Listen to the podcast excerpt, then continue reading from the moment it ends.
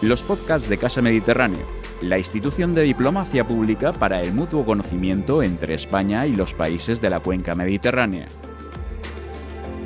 Hola, buenas tardes a todos. Bienvenidos a Casa del Mediterráneo, que como saben es una institución diplomática em, eh, una institución diplomática pública del Ministerio de Asuntos Exteriores, eh, de la Unión Europea y de Cooperación Internacional.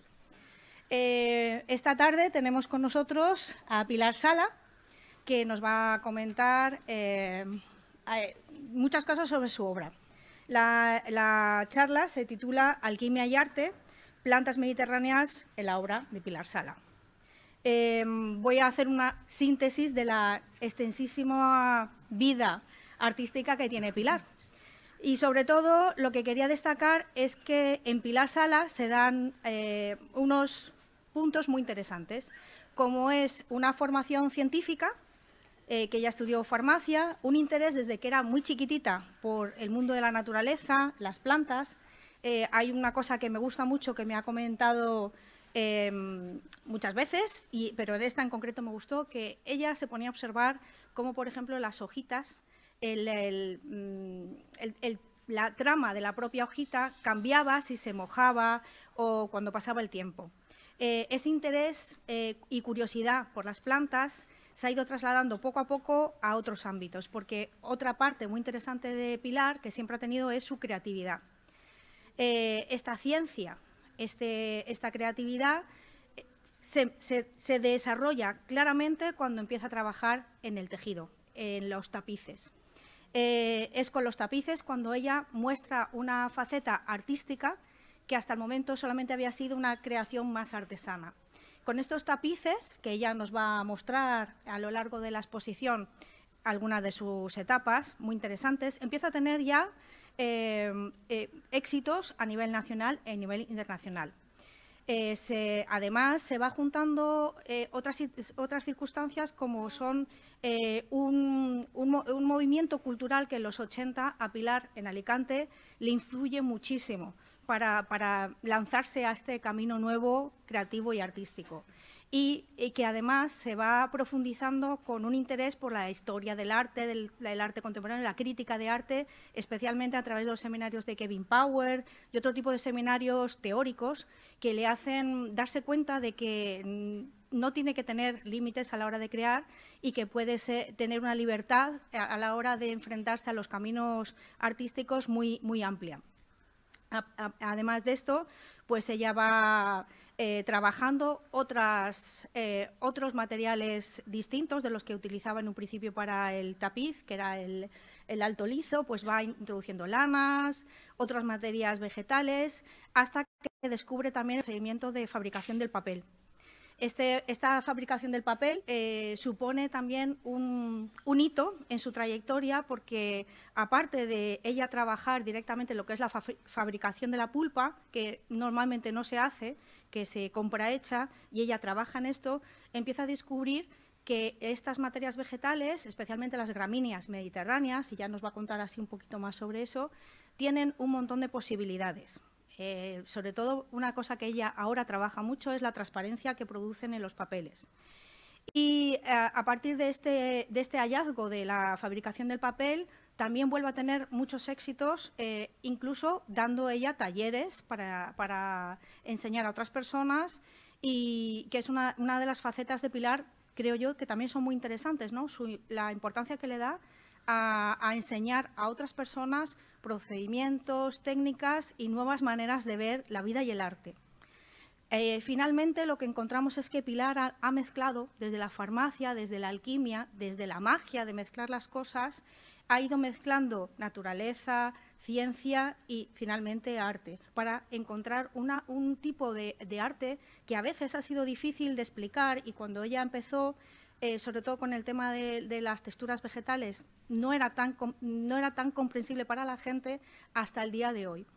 Entre sus éxitos, eh, me gusta mucho citar la exposición última que tuvo en el CADA de porque es una exposición eh, organizada por el IBAN de Valencia y que puso em, a la vista de todo el mundo, artistas de todo el mundo internacional dedicados a lo textil y en los que se incluían artistas, eh, eh, españoles, entre ellos Pilar.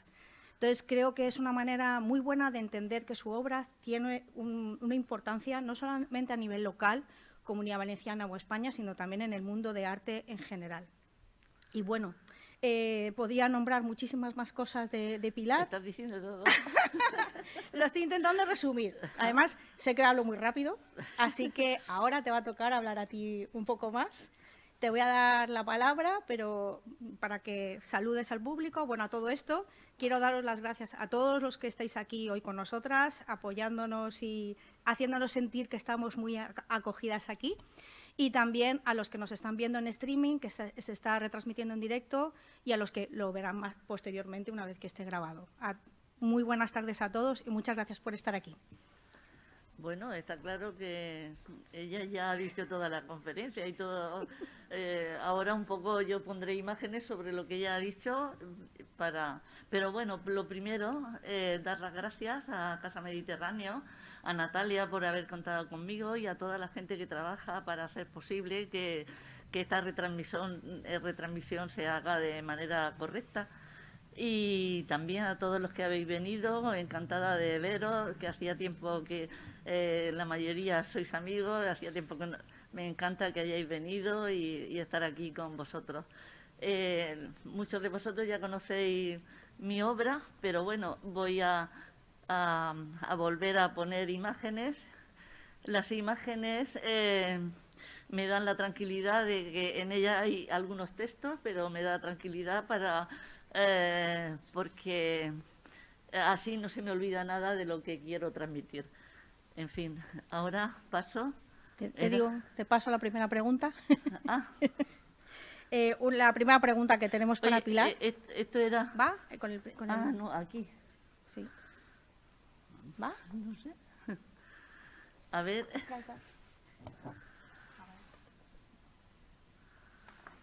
Ahora, eh, ahora se ha pasado dos. La primera pregunta está relacionada con el, valor que le das a las plantas, ¿no? No, con, la, con el título de la, de, la, de la, conferencia o del encuentro. Sí, como inspiración para tu trabajo, que es las plantas que significan para ti en tu trabajo.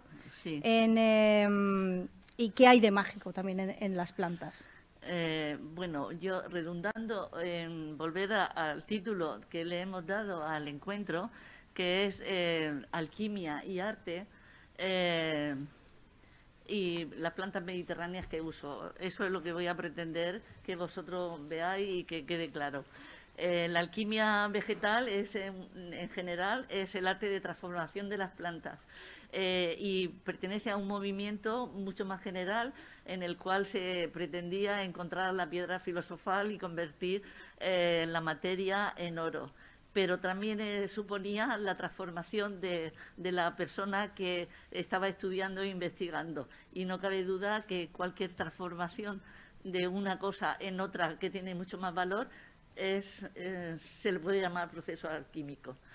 Y bueno, pues eh, en realidad, según el nombre griego, eh, span algeiri quiere decir separar y combinar. En realidad eso es lo que yo hago con las plantas. Eh, me encanta ir al campo o en los jardines y coger muchas plantas que luego trato de separar y elegir las que me vienen mejor para, el proceso que quiero realizar. Y, la someto a una cocción que no, y a una transformación para obtener la fibra de celulosa que para mí es algo muy importante para realizar los papeles. ¿Esto? ¿A dónde le doy? A este. Ah, vale. No. Pero para el otro lado. El otro, el otro botón. Ahí. Bueno, eh, Natalia me preguntaba y hablaba de la importancia que tuvo para mí la infancia, en la cual eh, los veranos íbamos al campo eh, durante dos o tres meses y me daba la oportunidad de, en los juegos, desde niña, desde muy pequeña, observar, como ella dice, los, la transformación que, se, que muchas veces me encontraba una hoja que después de pasar el agua muchas veces se había convertido, se, eh, se veía solo su esqueleto. También recuerdo eh, los momentos en que se segaba, se trillaba en la era y yo montada en el trillo, pero luego lo importante es eh, que se separaba el grano de la paja con, el sistema de aventar. Todo eso son eh, recuerdos y que no cabe duda que me han hecho valorar muchísimo el tema de la naturaleza. Y para mí siempre ha sido muy importante. Luego me pregunta lo de la luego resulta que estudié farmacia. Es que ella al principio ya ha dicho todas las bueno, preguntas. Lo he resumido, te lo repito otra vez, ¿no? ¿Cómo, Eh, cómo combinas la farmacia con, la, Sí. con las plantas y con el arte? Pues eh, bueno, pues eso, eh, estudié farmacia porque soy de una fa- familia de farmacéuticos y de científicos. Mi padre era farmacéutico, tenía esa farmacia antigua y, y, bueno, yo quería estudiar química, pero me animó a que estudiara farmacia, que realmente tiene, es una carrera eh, mm, interesantísima porque te da un- unos conocimientos muy amplios eh, científicos en muchos aspectos, en la relación entre la química y la medicina. Y bueno, pues en un momento dado yo quería dedicarme a la investigación y de hecho al principio de mi vida eh, de casada y con eh, pues eh, intenté incluso volver a estudiar otra carrera y convalidar con bio- biología, o sea que de verdad me interesaba todo ese tema. Pero bueno, por circunstancias familiares, pues al final no, no tuve la farmacia y eso me daba tiempo a, a hacer otras cosas. Eh, eh, por ejemplo, a leer, que me gustaba bastante leer y aprovechaba cuando los críos estaban en el colegio para leer libros de ensayo y filosofía que me gustaba, aparte de, mm, de, coser. Y, eh, me, encantaba hacerle lo- los trajes, en fin, siempre he sido, para mí ha sido un refugio el hacer. El hacer cosas muchas veces sin saber cómo se hacían, pero yo probaba. Y bueno, así me metí y me dio, eh, me dio esa opción de meterme en el mundo de la, del arte. Gracias. En Alicante, a ver, voy a pasar. Bebe un poco. Bueno, pues eh, en Alicante ya eh, tuve la, la oportunidad de ir a los talleres de Aurelia Massanet, que era una artista que había estudiado en la Escuela Massana, y allí eh, aprendí la técnica del tejido de, alto liso. Eh, siempre eh, eh, me ha gustado investigar la técnica, cualquier técnica que aprendo. Y desde el principio empecé a separar la urdimbre y a meter elementos extraños no habituales. Eh,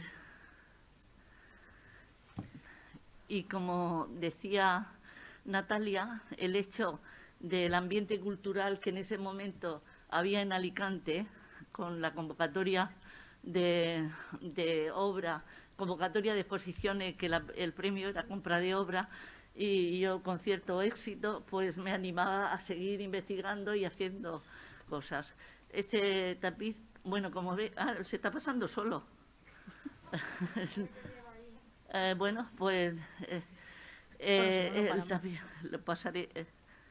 Este tapiz, como veis, no tiene nada que ver con un tapiz clásico en el cual efectivamente está inspirado en los árboles de, de, de aquí, de Alicante, y, y era, me dejaba llevar por la creatividad y está todo hecho con yute en rama y cáñamo en la parte de atrás. Es- eso es una de las cosas que íbamos a comentar en la charla, ¿no? Que son gramíneas y plantas que se encuentran en todo el Mediterráneo y que un poco nos hermanan, ¿no? A todas las orillas. Sí, bueno, de momento, en este momento todavía las gramíneas no las eh, estoy utilizando. Eh, yo eh, aquí en, este, en estos momentos, para hacer tapices, lo que sí usaba es fibras textiles manufacturadas. Gracias a, que tuve ocasión de ir a Crevillente eh, y conocer una fábrica que se llama Artesa, y en la cual precisamente e-, este tapiz primero me lo encargaron y me dieron a cambio un montón de, de hilo y de, cuerdas que me, me han servido muchísimo y que todavía sigo usando. Todo esto... Mm, Empiezas también a, mezclar estos materiales que eran más típicos del tapiz también con, pues, palos que encuentras en la naturaleza, con otro tipo de materiales, ¿no? Sí. Este, eh, quiero decir que el hecho, de este tapiz que Participé con él en Aranjuez, en el primer premio que se, hizo. Eh, me abrió las puertas del mundo del arte textil en España y me invitaron a participar el en el FAT eh, a ser socia. Eh, esto fue muy importante para mí porque a través de ellos tuve ocasión de participar en cantidad de exposiciones a nivel europeo e internacional. Precisamente bueno, obtuve también una beca para hacer escultura textil. Todo esto era tejido de alto liso y como veis casi siempre usaba esos materiales que me acababan de dar. Y empecé a utilizar mm, los pedúnculos de palmito que hacían que la escultura se mantuviera. Claro, pasa de ser una escultura simplemente para pared para ser una escultura exenta, ¿no? Sí. Eh, bueno, el tejer supuso para mí el conocimiento de posibilidades nuevas y desconocidas, eh, el acercamiento al mundo del arte y el deseo de su comprensión y, aprensión. A la vez, la forma de utilizar el tejido, la elección de materiales y la forma propia de expresarla me, descubrieron a mí misma la, la visión optimista de la vida y el deseo de libertad y de alegría de vivir. Bueno, eh, ya en esta exposición eh, de la geometría, precisamente, que quiero decir que también fue muy importante para mí, el grupo que se formó eh, a raíz de, los alumnos que éramos de Aurelia, con Aurelia misma y con otras, con otras personas eh, muy interesantes, formamos el grupo Traman la Trama. Y con ello organizamos una serie de exposiciones colectivas que para mí también han supuesto muchísimo, porque el hecho de plantear temas hacía que la mente se pusiera a funcionar y que viera en, en cantidad de elementos que me encontraba pues en este momento el tema de la geometría. Me di cuenta de la geometría de la palmera y de la geometría que había en la misma naturaleza. Eh, por eso eh, para mí fue muy importante eh, este descubrimiento de lo natural directamente cogido para hacer la obra, no ya manufacturado. Me di cuenta pues, de la geometría del tejido, de la geometría de, fue cuando empecé a hacer instalaciones y, fue en esta época de los 90 cuando también tuve la oportunidad de ir durante dos o tres años a San Sebastián y en Artelecu, eh, eh, el profesor Francisco Jarauta organizaba unos seminarios que también para mí me abrieron totalmente la mente eh, de todo lo que se puede hacer en el mundo del arte unido a la libertad que el mismo arte había, los artistas habían conseguido durante, desde el principio del siglo XX para ejecutar su obra. Me paro, quítate, No, quítate esto, que a lo ah. mejor estás más cómoda. Sí, dime. Sí, son grandes. Eh, no, mira, ¿no ves? Pone 3,50 por 1,80. 3 metros y medio por 1,80. Son 7 veces 7. Esta, eh, eh, estas son... Eh, estas obras todavía, cada vez que en el jardín se cortan las hojas de palmito, no, me resisto a tirarlas y vuelvo a hacer eh, similares, eh, porque yo disfruto mucho trabajando. ¿Cómo, cómo se recibían estas obras en esta época? ¿Te ha costado que eso se entendiera? No, no, eh, precisamente pues, eh, el mundo del arte había evolucionado tanto como para apreciar eh, una obra que se salía un poco de lo, de lo, habitual. De lo habitual y sobre todo dentro, dentro del mundo del, del, textil que yo me movía. Mm, porque lo de Barcelona es fomento de arte decorativa y ahí había pues tapicistas y ceramistas y, ya te digo que para mí fue muy importante. ¿Y eso lleva pintura encima o no? No, no, es, natural. Sí, con lo cual, eh, ahora que esa obra todavía la sigo teniendo y de vez en cuando, en, en el 2018 tuve la suerte de poderla exponer en Santa Pola y, este año creo que la voy a volver a poner en, en otro sitio que todavía no quiero decir por, porque, porque todavía falta un poco. Eh, pues se nota que ha envejecido, pero también tiene, ese valor el saber que la obra eh, es, está viva. Eh, de todos modos, esta obra también está hecha en el 1993.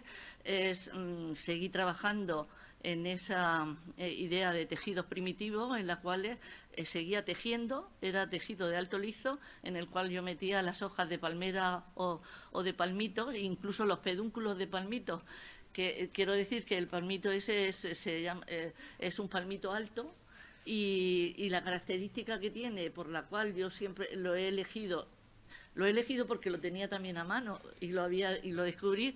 Es los pedúnculos que no tienen espinas, eh, son muy largos y no tienen espinas. ¿Y tu planta que más has trabajado es el palmito y la palmera? Eh, sí, hasta ese momento, bueno, eh, trabajaba antes con otras, ya te digo, con fibras manufacturadas, pero luego ya cuando descubrí esto me gustó mucho recurrir a, este, a estos materiales. Eh, mira, aquí es todavía de esa época en el cual eh, los pedúnculos de palmito em, también eh, esta derivó de, la exposición de geometrías en el cual yo había hecho simplemente un cuadrado y son, son pedúnculos de palmito que están envueltos en hilo y me daba cuenta de que eso era como una espiral continua, o sea que estaba próximo al tema de la geometría. Y, bueno, siempre me disfruto con aprovechar las cosas encontradas. En el marco ese que hay, esa obra con cicas, con hojas de cica, es un marco que me encontré. Y bueno, ahí se ve justo con lo que es el alto liso, que es eh, poner urdimbres verticales eh, rodeando el marco, el bastidor, y en el cual luego se inserta la trama. Esto es muy etnográfico, que también hay otra cosa etnobotánica que también te ha interesado siempre, ¿no? Bueno, me ha interesado, eh, he reflexionado después sobre ella y me he dado cuenta de la importancia de la, en general del mundo vegetal en el conocimiento del ser humano, en el conocimiento de, o sea, en el aprendizaje que el ser humano realizaba al observar la naturaleza, pero y también darte cuenta de que el mundo vegetal ha servido de alimento, de medicina, eh, en fin, eh, no, no, hay que pararse a pensar realmente todo lo que el mundo vegetal nos ofrece. Y por eso mismo eh, yo creo que cuando tenía la esperanza y cuando ponía las obras que algún punto de sensibilización conseguía para ese respeto necesario y el valor de, del mundo vegetal. Ah, esta es otra obra de ese momento. Eh, se llamaba Árboles Mágicos y era a base de mm, el tejido que hay en, dentro del tronco de la palmera. Tenía la suerte de que al tener por bueno, me encontraba en los jardines mm, esos tejidos. Eh, hice cuatro con la idea de seguir haciendo.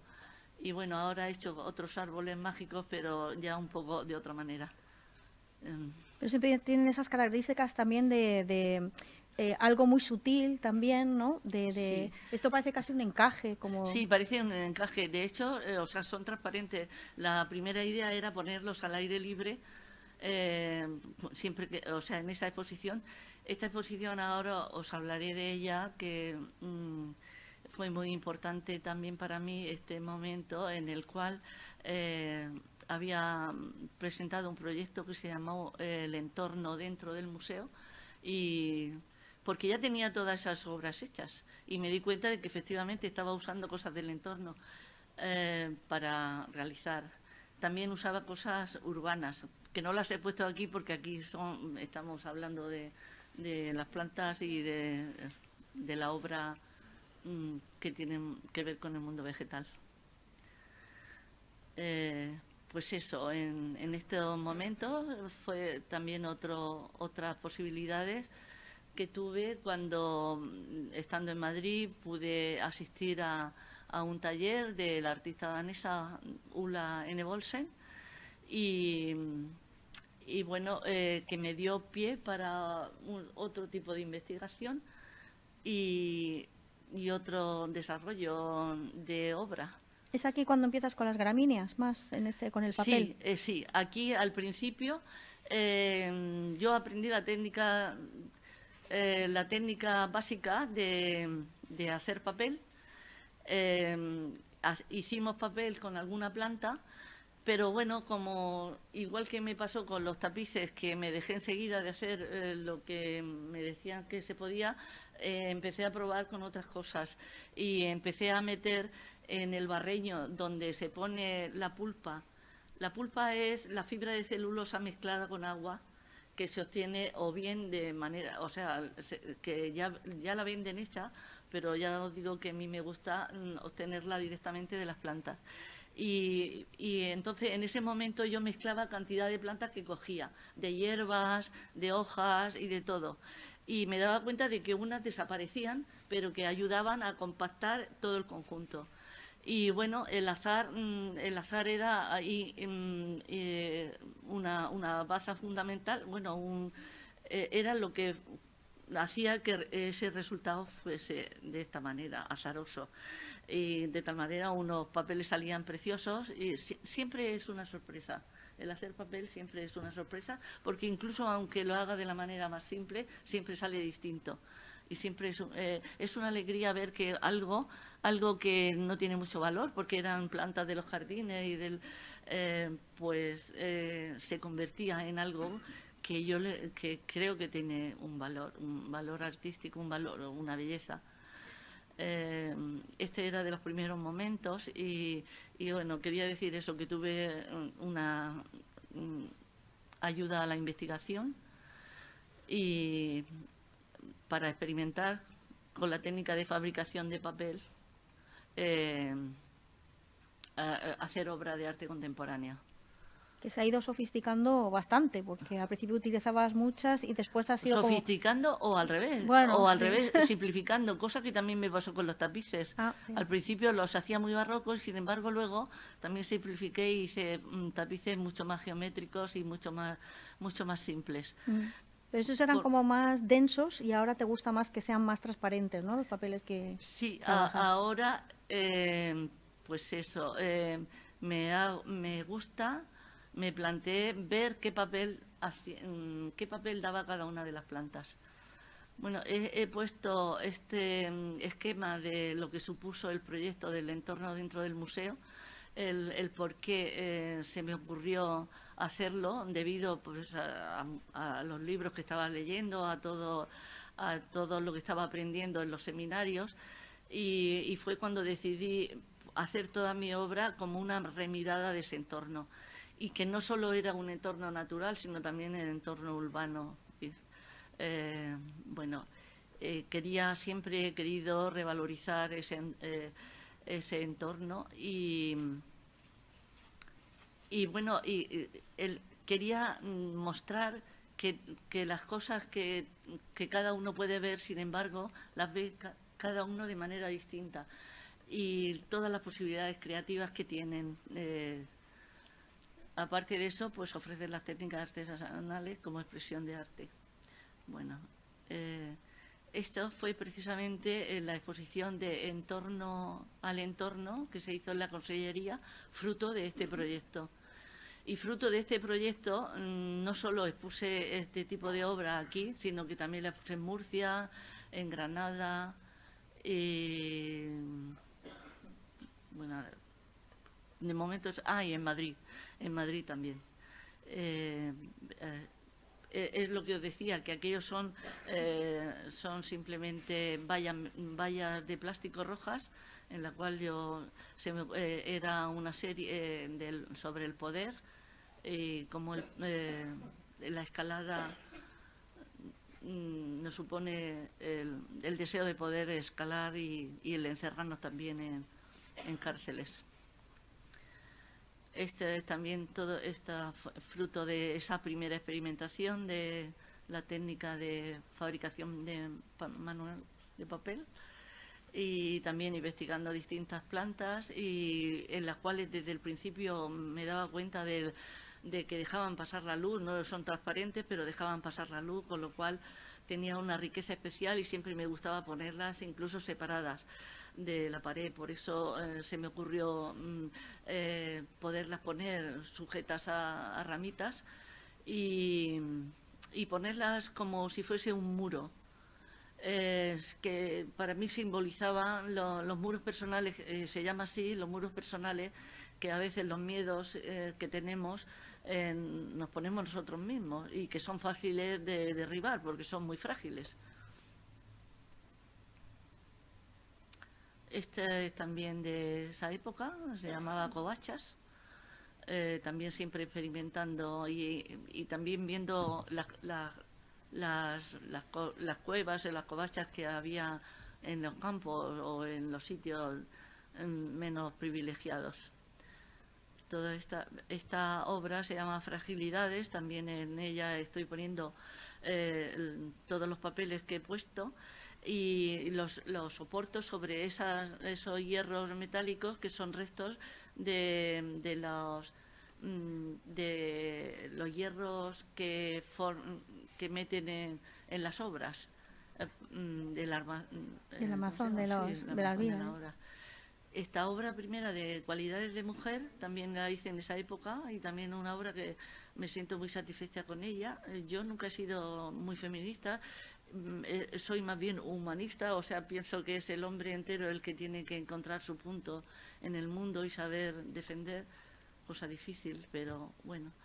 Eh, pero sin embargo, esta obra que se llama Cualidades de mujer, de mujer entre comillas, eh, con cierta sorna, que era con, son con cosas que me encuentro, cerraduras, Eh, la primera ciega, bueno, la primera es, sí, ciega, eh, está con, palos metidos como en un ojo, y la otra, ya veis, no sé, el cantadito en, ese, en esa mm, broncha de hierro. Mm, ahora mismo la he donado el año pasado al Museo de Villafamés. Eh, bueno, y esta obra también es fruto de toda esa, eh, también en ese, la verdad que el año 1994 fue para mí eh, muy importante y yo ahora me sorprendo de todas las obras que, ya ves que me enrollo. Eh, y, ya en ese momento, en ese momento y con un poco de anterioridad en el, en el año 99, ah, eso es, efectivamente, bueno, que me empieza a preocupar y pongo símbolos del ser humano del ser humano a través del tiempo y de la naturaleza. Eh, ya veis que todos son eh, como símbolos de en ese momento eh, recurría precisamente a, restos y a trozos de palmera para expresar y para hacer mm, estos papeles estaban puestos sobre papel vegetal, sobre marcos eh, o sea, marcos eh, puestos con papel vegetal, de tal manera que yo quería que siguieran teniendo su transparencia. Y de hecho, las primeras veces que lo expuse aquí en Alicante, precisamente con el proyecto de Papel Sin Fronteras, eh, exigía que pusiera detrás una luz. Ya después un poco mm, me he dado cuenta de que, bueno, que puedes, que también sin, sin luz detrás puede funcionar. Y esta ya no pertenece a este momento, sino en, el 99 eh, planteamos eh, eh, precisamente con Aurelia, con María Ponsoda y yo en la lonja del pescado hicimos una exposición que se llamaba Tres en raya, pero que el motivo mm, la, la comisarió Rosa Castel y el motivo eh, de la exposición era el viaje. El tema sobre el cual trataba la exposición era el viaje. Y a mí se me ocurrió que por eso, siempre aprovechando cosas que me encuentro en ese momento y eh, que le estoy dando vueltas a una idea, pues eh, después de una tormenta en la playa me encontré todas esas vainas de palmera bucanera y, se me ocurrió que las podía poner, eh, que las podía poner como inicio, del, viaje del ser humano. En ese momento ya me habían regalado una prensa de pruebas de impresión por unos holandeses amigos me la trajeron hasta el estudio y, ya empecé a grabar, en vez de poner símbolos simplemente con, los trocitos de palmera, empecé a poder grabar em, con, con, lino grabado em, sobre, sobre las texturas. Personajes, ¿no? Siempre figuras. Personajes, siempre son personajes o incluso, incluso mm, eh, imágenes de prehistóricos eh, copiadas. Eh, bueno, pues ves, aquí estoy combinando tanto la imagen conseguida eh, con eh, simplemente con, cualquier trocito de papel o, con, la esta pareja de con, grabado, con lino grabado. Esta parejita es muy protagonista en muchas de mis obras, mm. en muchas de mis obras y sigue siendo expresando eh, pues eso, el camino del ser humano a través del, del tiempo y del universo en los cuales eh, aprende a ser. Y el, otro cuadrito de ilusión de libertad también un poco... Las cosas salen sin, sin pensarlas mucho, eh, porque me encuentro eso en ese momento y, dejo que la cosa salga, me arriesgo. Creo que el arte también siempre es un riesgo, pero bueno, un riesgo... Apetecible. Eh, eh, eh, ya veis que aquí también está cerca el arte povera, quizá el deseo de coger cosas que no tienen importancia y ponerlas una sobre otra y, bueno, y hacía pequeñas esculturas. Eh, esto fue en el 2002, eh, precisamente para los encuentros de arte contemporáneo. Realicé, mm, hice dos proyectos, uno que se llamaba El Corralito y otro Naturaleza Domeñada. Ahí se me ve en el estudio trabajando eh, el Corralito. fue esta instalación que no la he vuelto a poner en ningún momento y porque es muy grande y, además muy costosa. De, están las, hojas de palmito con sus pedúnculos ensartados en una tela metálica, de esa, esa tela que se usa para los corrales. En ese momento estaba el corralito en Argentina. Y bueno, pues se me ocurrió, además también está un poco inspirado en, en los dibujos japoneses de abanicos. No sé, y y, dando también luego me daba cuenta de que, de que el corralito, el, cómo metemos la naturaleza en corralitos, e incluso nosotros mismos estamos metidos en corralitos eh, con nuestra eh, a veces con, con nuestra manera de pensar y las creencias que tenemos y nos encerramos sin querer entender otras maneras de pensar. Eh, esta era la, otra obra que propuse en este momento de, encuentro de arte contemporáneo, eh, se llamaba Naturaleza Domeñada, estaba 20 columnas y también son reflexiones sobre los límites entre lo natural y lo artificial. son como metáforas de los jardines que creemos que son, son naturales, pero en realidad el jardín es una cosa artificial. De todos modos, ese artificial al que nos referimos es producto de nosotros, que somos naturales. Pero, en fin, que es un diálogo y una, hay una se puede pensar mucho sobre el tema, incluso científicamente qué es natural y qué es artificial, hoy día que tantas cosas se están descubriendo mm, en, cuanto a embriones y en cuanto a la biogenética y, bueno, cantidad de cosas. Esta es la, la, misma obra, pero he querido que se viera de otra manera porque esta es cuando estuvo en Santa Pola. Ya tenemos a la directora de la... Ay, que no te había visto, ya José.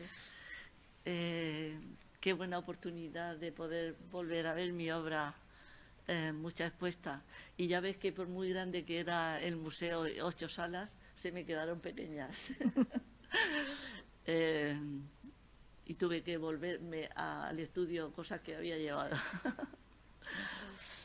bueno, en este momento de 2002 resulta que, mm, que tuve una crisis de salud y con lo cual tuve mm, paré, eh, paré de, ir a, de, relacionarme con la gente y de las exposiciones, de ir a inauguraciones y pero sin embargo yo seguí, seguí, no sé quedarme, no sé no hacer nada. Eh, sí que me gusta leer, pero no siempre está uno, y sobre todo el tipo de, de libros que me gustan, no siempre está uno en predisposición. Eh, bueno, con lo cual eh, hubo estuve en stand-by bastante tiempo, desde el 2002 que, me operaron hasta el 2013 que no empecé de nuevo a, la vida de artista, de exponer y de participar en cosas. En estos momentos, gracias a, pues, a la Casa de Lorca, que tengo llena de palmeras y pues fue cuando empecé a ver qué podía hacer con las hojas de... Estas hojas son de palmera washingtonia y se me ocurrió hacer esto mm, que yo llamo palmigotes, que son como unos monigotes, pero como están hechos con palmas, se me ocurrió llamarles palmigotes. Y que también has hecho un taller en el Museo de la ah, Universidad de Alicante. en, el, en el 2015, no, hace dos años. Hace dos años, sí, eh, hicimos un taller en el cual con, hojas de palmera de allí de la universidad em, animé a todos a que hicieran sus sus monigatos palmigotes.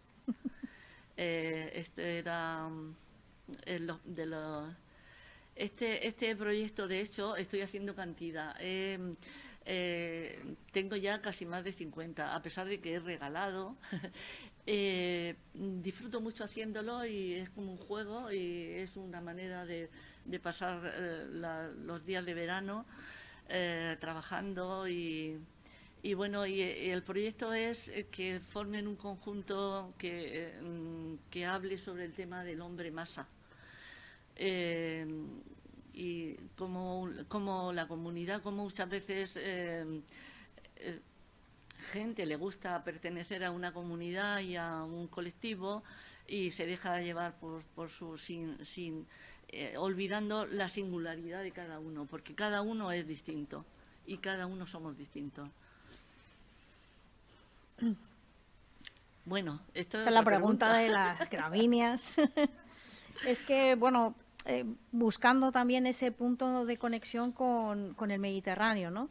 Eh, bueno, hay una cosa que no sé si la has puesto aquí, pero que me gusta mucho cuando me la explicaste, porque hablamos eh, del tema del papiro. También, bueno, ah, todas estas son plantas que... Eh, pero el papiro me gustó mucho cómo lo trabajas, porque no tiene nada que ver con cómo se trabaja, por ejemplo, en Egipto, ¿no? Bueno, de hecho el papiro lo utilizo como cualquier otra planta gramínea, porque es una gramínea también. Pero eh, eh, es que en Egipto efectivamente además eh, es el, papiro es el que da origen al, nombre de papel y la importancia que tenía lo obtenían eh, no como ahora, eh, como luego inventaron los chinos, que era mm, separando la fibra de celulosa y haciendo como un entramado irregular, como si fuese un fieltro, pero fino, eh, en el cual todas las fibras están mezcladas. Ellos, sin embargo, conseguían sus papeles, y además era muy importante y, tenían muchísimos mm, pedidos por parte de, de los países continuos, contiguos, como Turquía, y bueno, me, iba a pasar. Ellos lo, ellos lo hacían de tal manera que, mm, ponían la planta em, a que se em, reblandeciera y, casi que se pudriera entre, la, entre el, cieno y la orilla del Nilo y luego mm, eh, iban poniendo uno, uno así y otro así, iban de tal manera que era como un entrecruzado. O sea, ellos iban haciéndolo y, los papiros por eso tienen eh, el tamaño que tiene es lo que daba de sí la, planta. Eh, yo lo he utilizado, no especialmente, eh, pero he utilizado como, pues, como el resto. Ya veis que, que ahí he querido que quede claro las plantas que utilizo según la obra que hago. Y bueno, pues no sé si... ¿Cuál es la que más te gusta? Bueno, pues que ahora he descubierto que me gustan todas, porque cada una tiene unas... Eh, cuando en un momento dado me dejé de mezclar mucho para ver qué papel salía de cada planta, siempre era una sorpresa. Fue una sorpresa ver que se podía hacer papel con las hojas de palmera. Eh, precisamente como al, hacer los palmigotes siempre andaba cortando los trocitos y uno de los primeros mm, pasos que hay que seguir eh, cuando te, mm, te planteas, cuando coges una planta es trocearla. Ah, bueno, esto quiero deciros que, que por supuesto hay muchos artesanos y mucha gente que se dedica a hacer papel también a partir de las plantas pero la manera tan artesanal que yo hago, que es como, como los instrumentos caseros, eh, yo no tengo una pila holandesa para separar la fibra, eh, no tengo ni, grandes mazos, o sea, todo es a base eh, de probar, de probar cómo se puede conseguir lo que uno quiere, a base de investigar siempre y de observar. Pero que es una investigación que, oye, que se han fijado en ti también de fuera, porque una universidad de Colombia te estuvo ah, preguntando ¿no? sobre tu técnica. Eso, gracias, gracias a, a, Instagram, eh, pues me quería, eh, puse los papeles, bueno, puse eh, imágenes, pues una persona, o sea, un artista Brasil me dijo que sí quería participar en una semana en una semana especial que hacían para los artistas papeleros que se llamaba Meu Papel del Mundo. Y con lo cual fue muy satisfactorio porque me pidió que hiciera un vídeo de nueve minutos y bueno, pues eh, en él tuve que expresar lo que era, lo que hacía, lo que sentía, cómo lo hacía. Y fue para mí también importante, sí. Eh, no, ah, y ahora me gusta mucho el papel de Morera. El papel de Morera y eh, bueno, las fibras se pueden obtener de distintos sitios de la planta. Eh, siempre se busca que las fibras sean lo más largas posible y, fuertes. Eh, por eso las gramíneas, que son tallos, que son de tallo largo, son muy a propósito. pero también están en las hojas, como los lirios, en la esterricia, eh, los paragüitas, son eh, los tallos, el formio, la yuca. Eh, la yuca me he confundido, la yuca es un... aquí está, está confundida. Sí. Ah, no, no, no está, porque está simplemente de jardines, pero ah, la yuca es la hoja. Ah, la hoja. Ah, sí, sí, estoy hablando bien. y bueno, pues, y luego en los árboles la fibra está en las ramas. En las ramas, cuando todavía no son demasiado viejas, donde pasa todavía la savia, eh, es la, que deja pasar la savia eh, y rodea la médula central de la rama. Eh, es un poco laborioso el conseguirlas, pero dan unos papeles extraordinarios. De hecho, diré que la morera junto es una de las que se usan los, japoneses y los chinos desde el principio eh, para hacer los papeles. Ellos le llaman, ahora sí me, eh, bueno, tiene... Eh, ¿eh? Apúntatelo para luego, Bueno, sí, sí me lo sé, pero se me ha ido de la cabeza. Pero bueno, eh, que son, son los papeles muy importantes con los que ellos hacen incluso pues todas las puertas suyas, o sea, las lámparas, todo lo hacen con un, pero con la morera, una se llama una morera papelífera. No esta morera, la morera que yo uso es la que tiene frutos, eh, o no frutos, blancos o no, pero vamos, es la, que yo encuentro en los jardines. Eh, y, da uno, y la platanera también es muy bonito el papel. La delfa también me ha encantado el sacar la fibra liberiana de la delfa. De hecho, en la, en la exposición de alquimia vegetal em, puse todas las obras y libros, em, eh, pequeñas instalaciones hechas con cada uno de estos papeles, en la cual se ve esa diferencia y esa magia. Eh, bueno, lo que he querido expresar aquí es que cuando empecé de nuevo a, meterme en el mundo de la creación fue a través de estos, papeles, entonces también mm, me pidieron poder hacer talleres eh, para obtener toda esta serie de, papeles. Un poco pongo aquí la técnica de cómo, de cómo se hace eh, para cocerlos, para lavarlos luego las pulpas todavía sin trabajar del todo, y luego como se ponen un barreño y con estos eh, formetas o formas, una con, un tamiz y la otra para dar forma, es como se obtienen los papeles. Y yo los seco así, simplemente porque como no pretendo que se queden perfectamente lisos, pues no me importa que sequen, e incluso a veces que se arrugan. Incluso esa arruga a veces la he usado para hacer esto es, mm, con toda la experimentación, pues salen a veces poemas visuales que utilizo para hacer libros. Siempre es un disfrute utilizar. Bueno, yo soy muy disfrutona a la hora de trabajar, así que. Y esta historia de una palmera que nació en lugar inadecuado, le llamo yo, porque efectivamente eh, los restos de palmera de, del jardín que tuve que cortar porque rompían un muro. Y los papeles están hechos con, con las, las gramíneas que hay a la orilla de los caminos. Las gramíneas dan un papel con, que se obtiene con relativa facilidad porque al ser fino no cuesta demasiado trabajo separar la fibra y obtener la fibra, aparte de que no tienen ni muchos azúcares, ni, o sea, son eh, casi de fibra pura.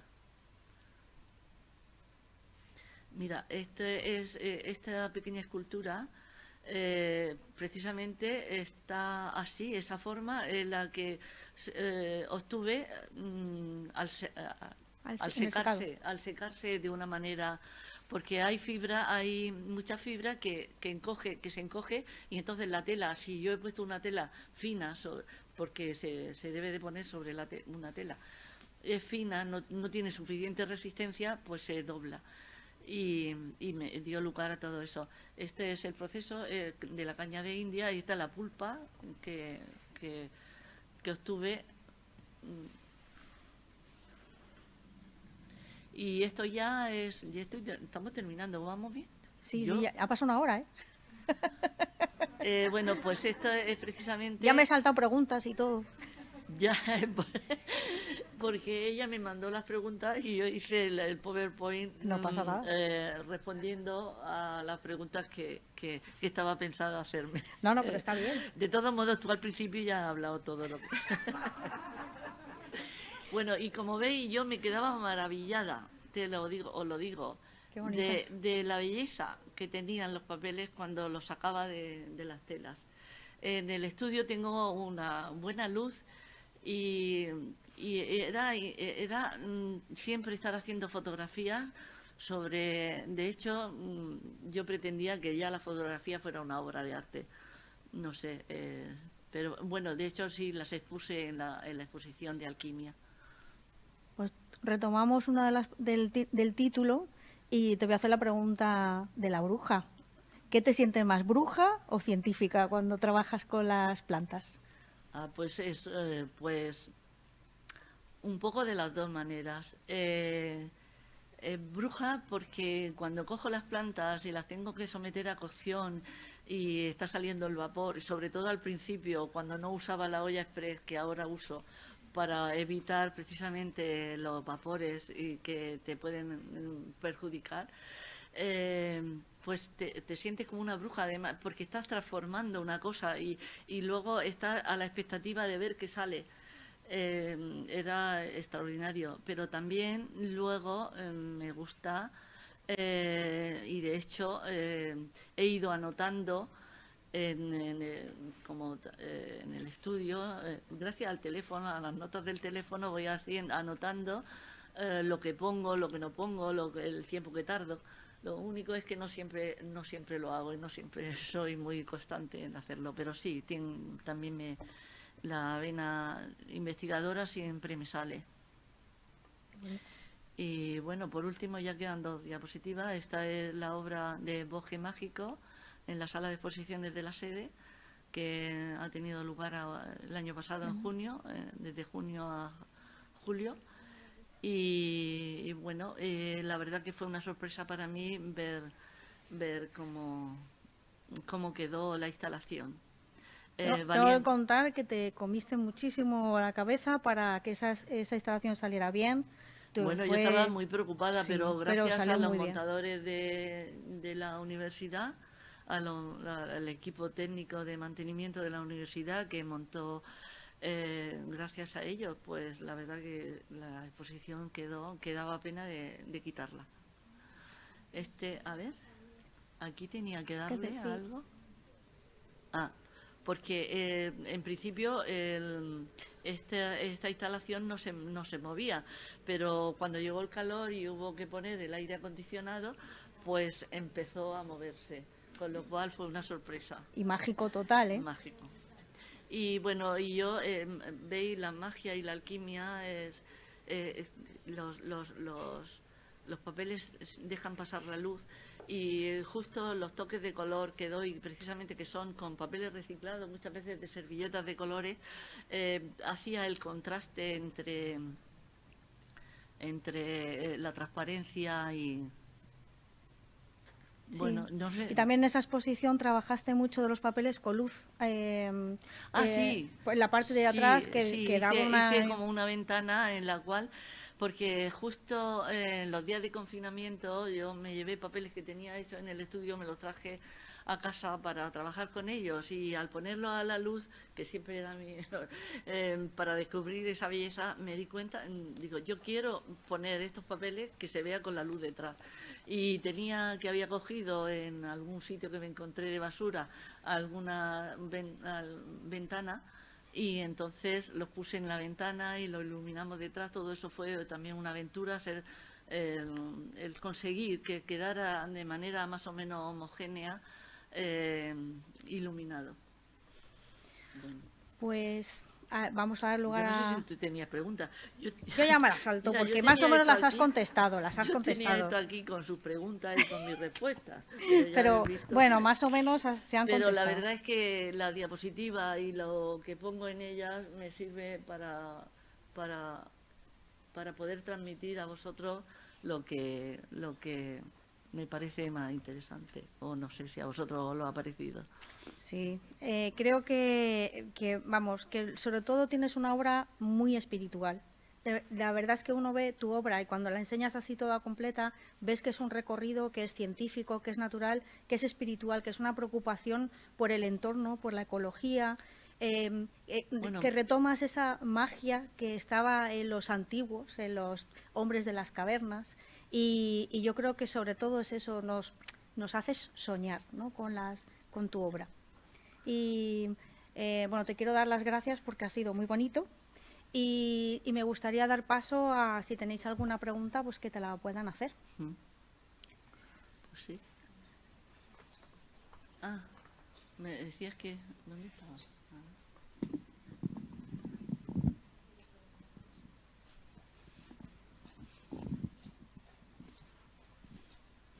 Nada, yo simplemente es eh, una de las primeras que he visto que has puesto de, las que tenían volumen, que la habéis pasado así muy rápido, que parecía como un maizal o algo, ¿puede ser? Los tapices. ¿En los tapices al principio? Al principio cuando habéis pasado que empezaban a tener como volumen, era como un círculo así que... Digo, pues si podías explicar algo de esa, de esa obra. Los, Eh, ¿Pero los tapices o las, o las bueno. que estaban metidas en...? Volumen, sí era como redonda, circular. Muy, Ah, es- sí, muy un- un- espigada. un- creo que era un tapiz. bueno, ese fue el que, eh, dijiste al museo, Bueno, ¿no? yo es que no Trae, tengo aquí el ordenador porque si no en el PowerPoint podía pasar directamente a la diapositiva, pero eh, sí creo que te refieres a una obra que es una escultura que se llama Victoria, que estuvo precisamente, estaba en- en Que son muchas. Sí, son muchas. Ella me decía, había más, pero las he quitado. Es- ya, ya. ¿Es esta? No sé si era esa o la siguiente. Ah, esta. Sí, esta, esta también fue especial. Siem- Siempre, son muy especiales porque siempre son como retos que se, se me ocurren y, y tengo que encontrar la técnica adecuada para, para conseguirlo. Eh, es un tejido, es un tejido y además un tejido vertical igual. Lo único es que he soltado mucho, eh, o sea, en, la, en la urdimbre está pues hay mm, los palos metidos, eh, las barras de madera metidas como urdimbre. Eh, estaba puesta la urdimbre y luego yo iba tejiendo y entonces iba tejiendo, soltando, pero no, no soltando del todo. O sea, era, era, eh, era siempre estar, mm, no sé, y, y- y- y- y- ideándome que, cómo, cómo hacer eso. Y se llama también libertad. Se llama libertad condicionada, porque efectivamente me dejaba llevar mucho por la libertad, pero la tenía que condicionar a la técnica, a las condiciones de la técnica, a, a lo que la técnica me permitía. En, en esta obra y también en la anterior, eh, esto todavía trabajaba en casa, ahora tengo un estudio, pero ¿Esta? Sí, esa es un poco consecuencia de una de la otra. Ya veis que también están sueltas eh, y separadas, las eh, tejidas de manera más o menos independiente por trozos. Y, y- y- me sea, trabajaba en casa y me levantaba pronto porque me gustaba mm, eh, verla, verla y, y adelantarla. Y se me hacía la hora de comer sin darme cuenta y me daba cuenta que no tenía la comida preparada. Y a veces era sin vestirme ni nada, eh, con la bata y bueno, pues sí. eh, pasa la otra si quieres, que- no sé. Eh, no, no te creas, no te creas. O sea, ya te digo que cuando tenía algo entre manos me gustaba trabajar mucho y Lo hice por eso, pone mil- 1985 como 2010. no, Ah, no, está hecha en octubre. Está hecha en octubre, o sea que probablemente en más de un mes seguro que no te, no, no, no.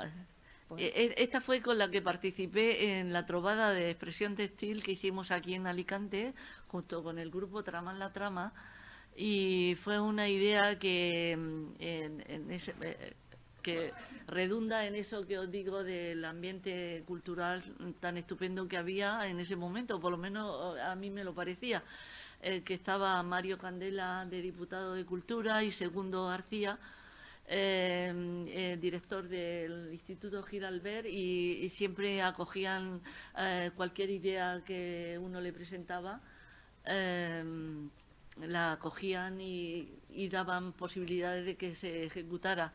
Eh, gracias a ese que os digo del, tapiz anterior de ensoñación, tuve oportunidad de ir va- varias veces a Barcelona y conocí a Grau Garriga y, y, y él vino a hacer uno en Virenomán,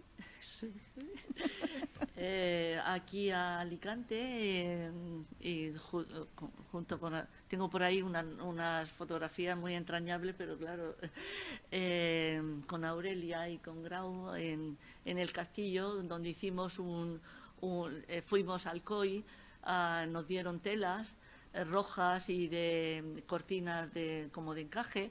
Y, y hicimos eh, con las rojas desde el castillo de Santa Bárbara desde arriba hasta hasta mm, cerca del, del barrio eh, pusimos por allí telas rojas y Pero tirándolas desde arriba del castillo. tirándolas desde arriba y tirándolas y sujetándolas. Y eh, y también en San Nicolás con las con las telas de cortina como de encaje, también hicimos una un, un, eh, un, un dentro.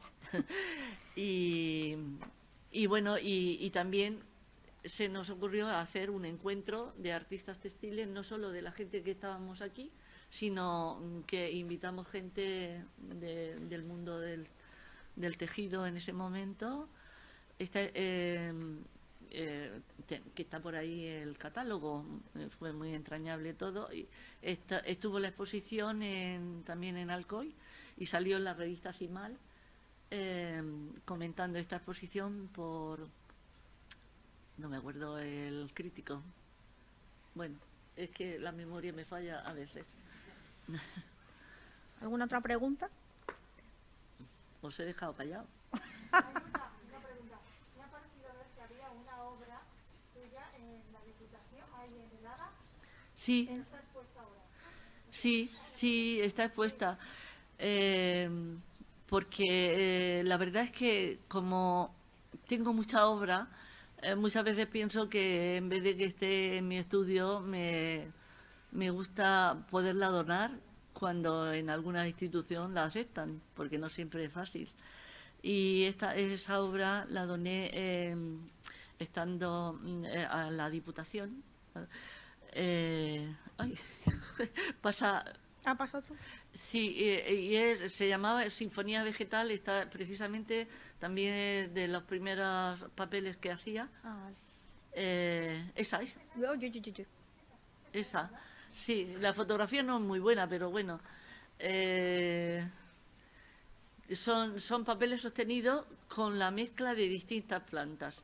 Cuando me estaba dando cuenta de que según lo que ponía, el, el resultado era... Y sí, está puesta está puesta, pero no está... Eh, mm, esa y la anterior, y las dos, y los dos, esos, eso, eh, estas dos y esa, eh, las doné a la Diputación y están en el ADA. Uno está en despacho, en algún despacho, y esta otra está en, en Camino de los Aseos. Ah, vale, pues nada, muy bien.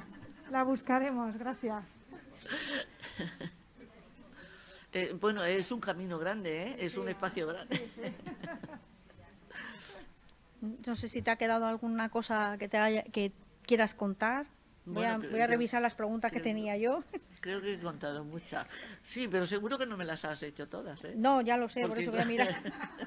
Una de, bueno, unas preguntas que tenía yo era cuáles habían sido tus proyectos más ambiciosos. Ah, sí. Eso, es verdad.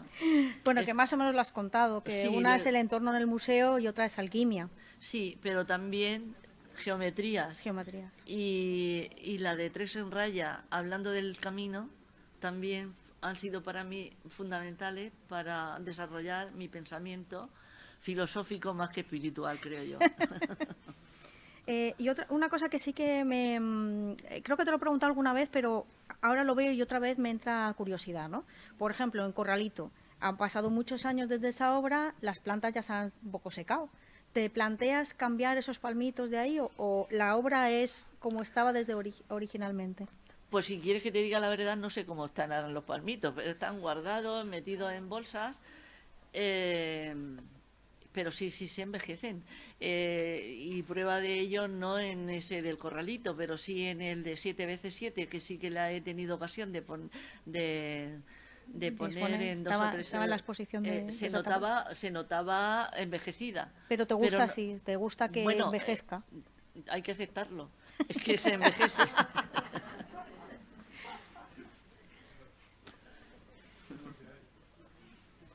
¿Tenéis así alguna otra curiosidad que queráis conocer? Bueno, sí, ¿cuál es tu próximo proyecto? Pues... Hay una que no la puedo contar. No, no bueno, no, no. Bueno, el próximo... Creo que voy a hacer, y sí que está bastante comprometida, o estoy bastante comprometida en ello, en una exposición eh, retrospectiva.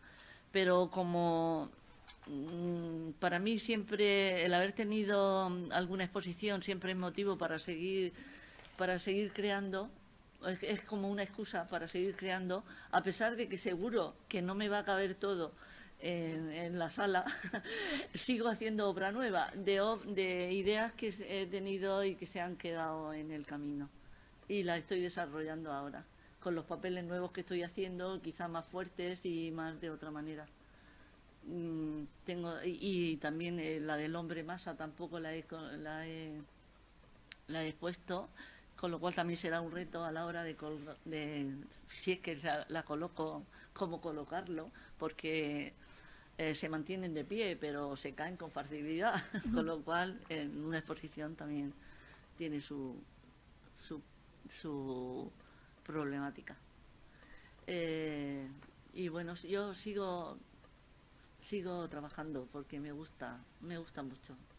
Me gusta mucho lo que hago y aunque a veces me inquieto demasiado y, digo, tengo que descansar, pero es la mente la que me- no, me canso del trabajo, me cansa la, la inquietud que me produce eh, las cosas que, que surgen, eh, que los artistas pueden saber a qué me, me refiero de la- del reconocimiento, eh, la falta de, de venta, la, en fin, muchas cosas que, que sí que se hace todo por amor al arte.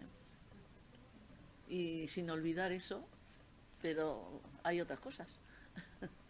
Y también, también te has enfrentado, no has tenido miedo al hacer, al hacer obras muy grandes, porque hay Sí. muchas que son muy altas, grandes, eh, complicadas, y no, no, no has tenido miedo.